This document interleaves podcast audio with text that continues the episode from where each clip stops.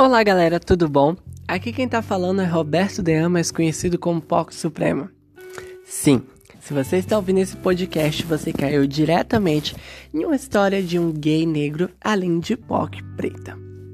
Sim, sim, esse daqui não é meu primeiro episódio, tem outros episódios. Se você quiser saber um pouquinho mais da minha história, é só você escutar os outros atrás. E hoje o tema é muito legal eu tinha perguntado alguns amigos do que, que eu poderia falar no podcast. E eu vou contar uma rotina, um pouquinho da minha rotina em tempos normais, fora pandemia.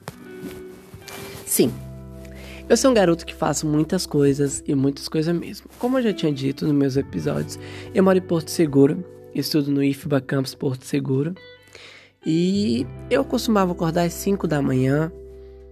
Sim, é, costumar acordava, tomava café, pegava o ônibus 5 e meia, chegava na balsa 5h50, esperava até 6 e meia, essa balsa atravessava, já vagava no colégio 7 horas, 7, estudava de 7, 20, de 7 até as 12 20 ficava 40 minutos lá de boa, andando, fazendo minhas coisas no colégio, é isso. Logo após isso, quando era monitor, no ano passado, esse ano teve ainda com a prova da monitoria. Eu ficava de uma às cinco e quando acabava esse horário da monitoria, eu vou direto pro balé, que é mais ou menos de seis às sete e meia, por aí, dependendo do dia, tem dia que tem mais e menos. E além disso, quando eu chego, ainda pra pizzaria do meu pai, ajudar aqui na pizzaria, aí fico até meia-noite por aí. E sim, na minha rotina, gente, todo dia eu enfrento várias coisas, sabe? Eu gosto de falar sempre as coisas de maneira mais resumida, mais breve possível, para depois eu poder entrar em cada situação que passei. Situação específica, eu fazendo balé. Eu costumo sempre ir com a roupa do balé. Eu nunca escondi que eu sou bailarino e nunca fiz questão. Quando eu digo como eu digo, e sempre vou dizer, eu fui uma pessoa que me assumi muito cedo e nunca tive vergonha nem nada. Mentira, tive vergonha sim. Demorei um pouco para me aceitar. Mas sempre fui o que eu fui. E muitas pessoas não gostam disso. Não é que não gostam, a forma que foram criada, a própria forma social, a própria, a própria questão de criação e a própria questão, a conjuntura que existe na própria sociedade faz refletir essa não aceitação. Até mesmo por muitas pessoas que dizem que são LGBTs quem mais mais, que não aceitam quando você é uma pessoa expressiva, quando existe gays afeminados, quando existe pessoas que mostram realmente o que realmente realmente são. E essa foi uma situação que, além de POC preta, me fez viver. Eu estava um dia de noite, voltando do balé, era mais ou menos sete e meia, o bairro do Campinho, em Porto Seguro. E eu nesse dia eu resolvi vir a pé, sozinho. E eu tive a sensação que eu estava sendo perseguido. E foi muito ruim sabe? Você tá na rua, você tá sendo perseguido. Eu sei que muitas mulheres sofrem isso de maneira muito mais absurda, mas você ser gay e ser negro também pesa muito na moeda, tá?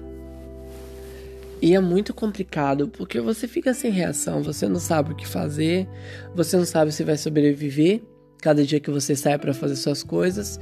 E eu passei na rua que já tinha matado uma pessoa transexual apoladas e é muito complicado você ver isso. É muito complicado você viver com medo do preconceito do outro.